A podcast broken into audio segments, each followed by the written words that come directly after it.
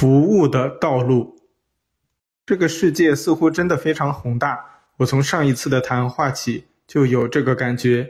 你上次和我说有很多外星人在地球外面等着看一场宇宙的世界杯，我当时就感觉这似乎是真的。突然间，我再也不感到在这个宇宙有孤单的感觉。我也似乎在那个时候就自然的知道了，为什么外星人不直接出现在地球人的面前。因为地球就像一片自然保护区，里面的环境越原始越自然，这个环境才越珍贵。所以，大部分这种自然保护区对游客都是封闭的，更不允许偷猎的事情。但即使是这样，偶尔还会有一些迷路的旅人从那里经过，但是他们也都知道不要打扰那里的世界。地球应该就是这样一种第三层世界的自然保护区吧。那些偶尔被发现的 UFO，估计就是迷路的外星人吧？是的，你这个自然保护区的形象非常准确。只不过，地球上的自然保护是政府设置的，是依靠法律来维护的。但是，宇宙却没有政府，更没有什么法律，只有自然的规则。地球这个自然保护区是一些宇宙的志愿者设置的保护屏障。就好像地球上的一些公益协会和组织一样，宇宙最主要的管理模式就是这种自发性的小团体的管理，什么星际联邦、银河兄弟会之类的，也不是什么国家或者政府，而是某种松散的合作组织而已。但是，即使地球这个自然保护区是志愿者设置和管理的，而所有其他的组织，与个体都会尊重这样的管理的有效性。要是有什么外星人大师想到地球来传播真理，帮助地球的原始人群开化，一般都要向这个管理团队提出申请，提交自己的计划，得到批准了才能进来。地球的这个志愿管理的团队不是什么神仙、上帝或者造物主，他们和每个人一样。都是在这个规则宇宙学习、体验、服务的一份子。只不过，他们将服务地球作为自己的一种服务方式，他们也都在自己内在太傻的指引下，做着奇迹的服务。这些和地球上那些保护海豚呀、鲸鱼呀之类的协会其实是一样的。而且，这个管理团队的成员对自由意志的理解和服务的意愿。使他们基本不会干预任何的地球系统自己的选择和发展，即使这地球体系发生蚂蚁之间的大战，也是这个体系自己的选择。就算地球自己把自己毁灭了，这些宇宙的志愿管理者也不会干预，因为其实不存在什么毁灭和损失，那只是人们自己和自己玩的游戏罢了。即使地球毁灭了。这个管理团队要做的事情，就是帮助其中的个体换一个第三层次的星球继续发展，就好像一个网络游戏的服务器。因为玩网络游戏的人自己胡乱操作，导致系统崩溃了，管理员就会重新把数据导入一个新的服务器，让游戏者继续玩。过去的火星在第三层世界自我毁灭了。大部分火星人的感觉只是睡了一觉，然后在地球上继续玩自己的游戏。不过，这些人时间观念和原始的地球人的时间都有一点小的差别。就好像你说的，这个管理团队建立的保护体系最核心的目标，就是让这个体系中的人们自由的发展，保护自由意志不受到外在力量的干扰。这个管理团队本身自然也不会干扰这个体系。当然，在地球发展的一些特殊的时候，例如一些升级考试进行的时候，这个管理团队也会呼唤更多的其他星球的服务团队来帮助地球一起度过一些小小的难关，让更多的地球上参加毕业考试的个体可以更快毕业。这就好像一个三文鱼保护团队。在每年三文鱼回流产卵的时候，都会自发地去帮助清理三文鱼回流道路上的障碍。但是有一年，这个团队发现有一个新造的堤坝，阻止了三文鱼回流的道路，很多三文鱼在那里被堵住了，但是他们自己力量不够帮助这群三文鱼，于是他们就呼唤一样类似目标的其他的保护的团队，一起来协助这群三文鱼。现在地球外面的几千万数量的外星人，基本都是因为类似的原因来到这里的。地球人自己建造了一个阻碍自己回流的堤坝，外星人在帮助那些决定越过堤坝的三文鱼们回家而已。开放你的思维，其实很多事情都是远远超乎你的想象的。我就算再给你讲一百本书，也讲不完这些世界的一小部分的概况。即使只谈留学这个。我最熟悉的话题，光选专业这个最小的事情，估计就得谈好几个月。你从地球所在的世界层次毕业后，你就会去第四层世界中留学了。第四层世界也有学校，也会有专业区别，可是你却没法继续学在第三层世界学的那些专业了。那你怎么选你在新的世界中的专业呢？你肯定没法继续学金融了。新的世界里根本就都没有货币这种东西，又何来金融呢？金融这种专业已经直接合并到复杂体系研究之类的交叉学科里面去了，或者干脆就是类似考古学一样的历史研究的偏僻门类。而在新的世界最大的专业是生物学。现在地球外面的宇宙飞船里面有一大半都是生物系的学生，他们在研究宇宙各个星球的生物近乎无穷无尽的生物系统的过程中，理解光的配置的原理。你要是说你想选第四层世界最流行的职业学习，尽管现在世界的医生和律师是最流行的职业了，可是，在新世界里，因为根本就没有什么法律。法院和纠纷存在的可能性，所以律师这种职业直接就消失了。法学院已经是一个远古的遗迹了，就好像现代人看罗马的斗兽场一样的存在。新世界里确实还有医学院，但是医生也没有学那么多的专业的要求，什么内科、外科、神经科。因为你在新世界的身体根本不像你现在的身体那样厚重、笨拙，还容易生病。医生最大的门类是心理医生。既然只有思想是唯一真实的，那么只要治愈了心理的问题，就可以解决一切问题，又何必麻烦的划分那么多医学门类呢？你看，光是选专业这个事情就这么麻烦。如果你要准备申请新世界的留学资格，你肯定没办法 DIY 的。太傻留学是你几乎唯一选择了，而这本太傻天书只能算一本去新世界留学的申请入门指南了。你看，这本入门的书都快写完了，我还在说服那些有点留学想法的人，真的有留学这回事儿，这不是很让我这个太傻留学的咨询师郁闷的事情吗？不过，不管未来怎么样，都会有几千万去新世界留学的人。这本留学入门指南只是帮助那些会去新的世界层次留学的人，帮助他们在申请的道路上减少一些不必要的困难，顺便再给新世界从中国多招来一些申请人罢了。哇，这真的很有趣呢！你真的会在下一次谈话和我谈这些不同的世界吗？那些世界是不是也有重力？是不是人都会飞？他们也会玩网络游戏、看书、上学吗？那些世界的物理规则和我们现在的是类似的吗？还是像月球一样，也会几乎没有什么重力？时间、空间、物理规则本身也是幻象的一部分，本质只是你的心智对光的不同的配置模式的感知。光是万物的基石。和爱是万物组成的力量一样，但是光和爱的组合却可以组成无穷无尽的世界模式。你现在看到只是一种时间空间的模式，甚至并不是多么普遍的一种，只是一种而已。这个宇宙中包含各种各样的光和爱的组成模式，即使时空模式本身内部也存在很多的变形模式。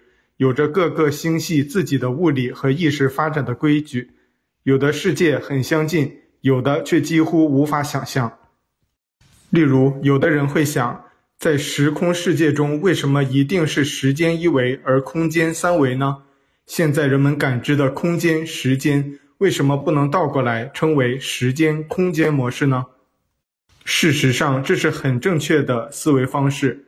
这个规则宇宙中，在爱与光的组织模式下，空间和时间都是三维的，只是人类现在还太原始，不能完全感知到。而且，时间空间的模式也是存在的，里面也存在着和你一样的生物，只是另一种存在方式而已。这两种模式加起来，时间和空间都是六维的。一共十二个维度，十二个维度加上一个数学上坐标的零，就是十三。就是因为十三是一个真实的世界入口的数字，而被这个世界的一些宗教设置为某种禁区，成为现在社会的某种禁忌数字。当然，时间和空间的本质都只是一种能量波而已，而能量波的源头是在每个人自己的心智中。所以是每个人自己创造了自己的时间与空间。等你真正的理解了这段话，你就会自然的掌握时间和空间旅行了。其实没多难，既然时间和空间都是自己创造的，只要你掌握这个创造的原则和规律了，你就会自然的利用这些规律，而不是被这个规律所束缚。就好像你觉得杠杆规律多神奇呀！不就是力量和距离的做功的平衡吗？但是这个世界的所有机械的体系，不都是从杠杆原理之类的简单体系发展而来的吗？所以，就算你现在知道时间和空间是自己创造的，你没到太傻第二步的末期，你基本不可能接纳自己到达可以做时空旅行这个层面，因为你的对时空和自我创造力的理解程度。还在大猩猩用树枝掏蚂蚁窝的程度，杠杆规律都还没总结出来，你怎么可能去造一辆有一整套滑轮传动组的自行车呢？不过你现在看自行车，会觉得那是很大的奇迹吗？等你到太傻第三步了，时空旅行的那点事情，就和你骑自行车出门一样，仅仅是规则的利用罢了。但是你可以从这个体系理解，所有的灵性发展和奇迹的能力，本质都是你到底多大程度的接纳自己，接纳自己那个本来无限的自己，在真与爱的统一中，完全的接纳自己，也就是奇迹能力的本质了。不过这些时空观念对你也许很新奇，在科学界早就不是什么秘密了。五十多年前已经有完整的理论体系著作描述规则宇宙的本质规则了，只是这些数学方程也罢，物理假说也罢，因为缺乏测量工具，现阶段的物理仪器也无法验证，所以你无法用大脑去理解，更不用谈相信与否了。其实这些东西都很简单，和太阳为什么每天按时升起一样。当然不是有人用马车拉着的。你现在无法理解这些规律，只是因为人类科技太原始，进入文明体系才六千年，大部分时间还都用在相互打仗了。真正的科技进步也就是五百年左右的时间，所以现在才处于一种比较落后的社会和科技状态。即使不谈什么更高层次的世界模式。就算在与地球一样的世界层次体系中，地球也只能算一个刚开化的原始社会，而这个社会的民众竟然大多数都幼稚地认为自己是宇宙的主宰。你试着想象一个不是由好动好战的猿猴，而是由树木、牵牛花、狗尾巴草作为灵性载体的社会，它的社会。会以什么样的速度进步？树木本性就是安静而和平的，根本没有相互斗争的欲望。他们每天都在一个地方安静的冥想、学习、研究。这个社会如果可以用不到一百年就从原始自我意识的诞生发展到现在的地球的科技水平，那他们经过了五万年的时间会达到一种什么样的科技高度呢？你现在那点大脑的想象力肯定想象不出来的。当然，我们在第七章讲合一的时候，会具体的讲述在这个时空世界中自我的察觉、灵性发展的规律。你会看到和进化论一样完整而体系化的规律体系，而地球现在只是在其中的一个小阶段而已。确实，就好像你说的，有的世界是在沙漠边缘的，那里的人们天生就会看到我们上一次谈话结尾谈到的。用真实的眼睛看到的世界和规律，在那里你根本不可能去选择分离、选择斗争，那里也自然也不会有战争、国家、政府、法院、律师这类这个世界你熟悉的事物。当然，也有一些世界层次，连自我意识都还没有出现，更不用提在沙漠的哪个位置这样的概念了，比如。你看到的植物和矿物的世界就是这样的一个世界，它们只有生长和群体意识，个体与自我虽然存在，而没有明确自我意识。哇，这些知识真的是在走到太傻的第二步都会获得的吗？我实在太期待了。原来走到太傻的第二步，就真的再也不用什么书了，太傻会教导我一切，是吗？是的，在第五世界和第六世界。本身就是太傻的第二部和第三部的世界，本身就不会存在什么书了。在那里的人们每天绝大部分时间都在冥想，与太傻同在，理解爱，理解光，理解自己，这是每个人认为理所当然的事情。太奇妙了，我真的有点迫不及待的想听下一次的谈话，了解这个规则宇宙的那些奇妙的星球和国度了。那在太傻的第一步的人通向太傻的第二步的道路的核心是什么呢？上次谈话你也说过，爱的道路也会有很多的岔路，也会有更多需要平衡的、更深刻的分离的束缚。我也体会到一些，你能更系统地讲述一下吗？在爱的第一条道路上，我们的锻炼如何才能最快、最有效地通向第二步呢？有哪些岔路？哪些陷阱？哪些我们完全没有必要经历的困难？我们应该如何克服这些困难呢？我真的是迫不及待的想知道这些，然后尽快开始向第二步的锻炼。走在太傻道路的第一步上的人，几乎都会无意识或者有意识地寻找通向第二步道路的大门，这是爱的道路的客观规律。就算他们不看太傻天书，也不看任何指导的读物。他们都会在内在太傻的指引下去寻找。不过，如果你清晰的知道大门的方向，你找起来会更容易，你的发展速度会更快。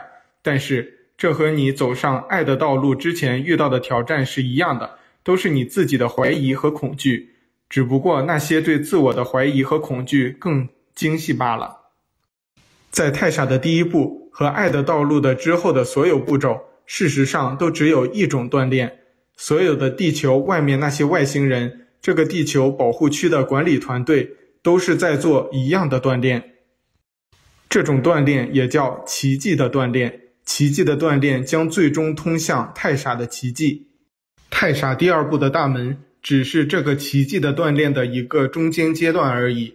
奇迹的锻炼只有一种形式：服务。服务是每一个走在爱的道路上的人的内在渴望。当一个人认清原来自己和自己的兄弟姐妹都是合一的爱的时候，他只会去服务，而他的服务的本质就是给予。在给予中，你不断地确认自己真正的拥有。给予是一种对自己真实身份的确认，所以服务也是效率最高的创造的形式。在给予爱中，你不断的确认自己是爱；在给予知识和智慧中，你不断的确定自己拥有真正的知识和智慧。在给予奇迹的过程中，你就是奇迹的一部分。这就是为什么走在太傻道路的第一步的人，会在每一个环境自发的散播爱。他们在这种散播中，一边给予爱，一边拥有更多的爱。这是奇迹的力量，只有在奇迹中，你才能像违反物理规律那样运作。这个游戏的世界无法理解，为何他们给予的时候反而会收获更多。游戏的世界的行动原则是追逐和争取，但是他们越追逐，他们就越远离自己渴望的事物。走在爱的道路的人们，自然会选择真实的力量模式，奇迹的力量。他们在服务和给予中确认自己真正的拥有，在不断的给予中真正的拥有一切。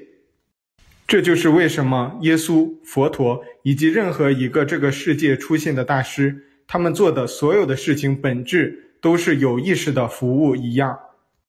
无论是他们的教导、他们传播的观念、他们宣扬的爱。他们创作的艺术，他们帮助的那些人，其实他们都只在做一件事，就是给予，给予这个世界爱，给予这个世界光，给予这个世界奇迹。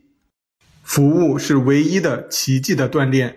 不过，这种锻炼有很多形式，教导和学习就是一种服务，给予和接受也是一种服务，伴侣和老师也是一种服务，创作和体验也是一种服务。服务的形式几乎是无穷无尽的，你都在服务中不断地理解自己、认识自己，并接受自己更真实的身份。服务是唯一的锻炼，这种锻炼也会出现岔路吗？就好像走上爱的道路前有很多的岔路，如分离、制造、追逐，这些岔路如此之多，以至于通向爱的路似乎只是一条没有人能看到的、被重重迷雾遮拦的小路。即使你看到了爱，似乎走上这条路之前，也会被各种各样分离形式的爱所迷惑。就好像爱也有对爱的滥用和爱的误用。你以前曾经说过，有一种负面的对爱的使用模式，也是走在爱的道路上的。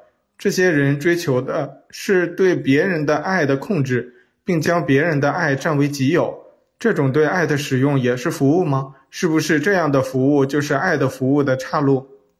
不是，服务自己也是服务的一种形式。爱自己的道路是爱的道路的一种，是爱的两条主路中的一条，不是岔路。我们说的岔路是那些看似通向爱，其实却不是爱的道路。我们一般说的爱的道路，都是指以服务别人为目标的爱的道路。走在这样的道路上的人，他们是其他人和自己是一体的，所以他们服务别人的时候，也是在服务自己。而且这些人往往会在爱的道路上更多的服务别人，服务他人是更多的通过给予而收获，因为他们看到自己已经拥有真相和更多的爱，而很多其他人还在幻觉中，因为无法看到爱，而只拥有较少的爱。当他们把自己拥有的更多的爱给予那些拥有较少爱的人的时候，他们就是在做奇迹的服务。在服务他人的道路上的人，更多的把自己的爱散发给那些拥有较少爱的人，而他们并不关心自己会获得多少别人的爱，因为对于他们，爱似乎是源源不绝的财富。事实上也是这样的，对于服务他人的道路的人，爱是无限的。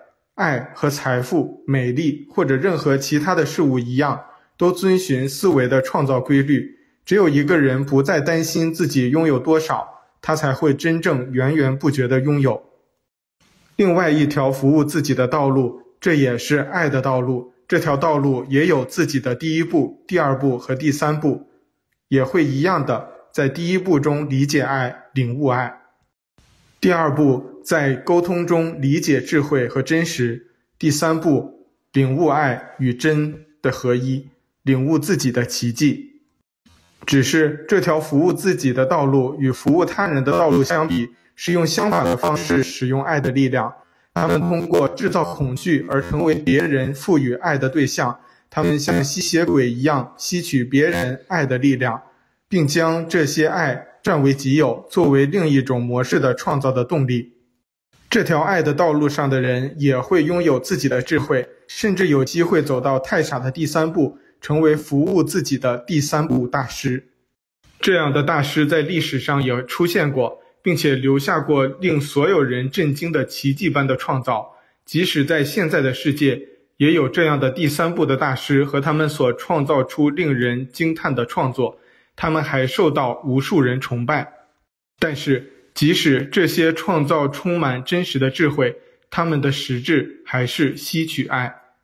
服务这条道路上的人最喜欢的一个词语叫做“精英”，最熟悉的方式是个人崇拜，而实现这种方式的手段多种多样，本质却都是强调人与人之间的不同与差别，在制造恐惧中吸取他人的力量。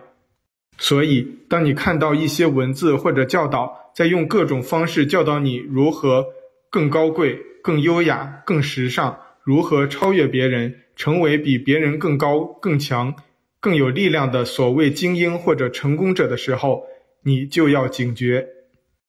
这种道路，其本质都是控制爱和扭曲爱的道路，是通向奴役和被奴役、操纵和被操纵、控制与被控制途径的道路。虽然你确实可能暂时拥有更多的财富、力量和智慧，并且你看起来可以被很多人崇拜或者跟随，但是本质上，你一面是被这些爱束缚，一面也是将自己的力量贡献给比你高级别的控制者。有人会称这两条道路为光明和黑暗的道路，这样是不准确的，因为这样的称呼带有强烈的分离和恐惧的情绪。爱的两条道路并没有本质差别，没有好坏对错，他们都是服务。既然人与人都是一体的，那么服务自己也是服务全体的一种形式，只是另外一种服务方式而已。只要是在爱中的服务，都是爱的道路，他们并没有区别。最终，这两条道路都会在太傻那里合一。没有服务自己的太傻，也没有服务别人的太傻，只有太傻。时间之外的太傻是没有区别的。但是在这个第三层世界，如果你想毕业向下一层世界发展，你必须走上爱的道路。无论是哪一条，你必须在两条中选择一条，要么更多的服务自己，要么更多的服务别人，并且这种更多一定要多到某个临界点。以至于你是清晰地走在某一条爱的道路上，你才能毕业。但是这个世界的绝大多数人只是在游戏幻觉世界的麻木中，他们在服务自己和服务别人之间不断徘徊。有时候想帮助世界，更多的时候是在担心自己。他们并没有做出真正自己的选择，他们将不断在第三层别的世界循环。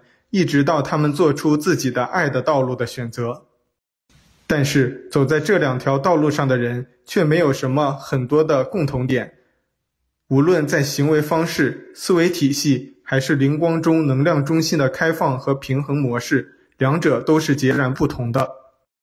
这两条道路在第三层世界和第四层世界中几乎都是彼此对立，并一直交战的。这是几乎所有第三层世界和第四层世界所有形式战争的源头。到了第五层世界，这两条道路的人都拥有了智慧之光，他们都会看到战争是没有意义的。于是，在第五层世界，战争的行为会消失。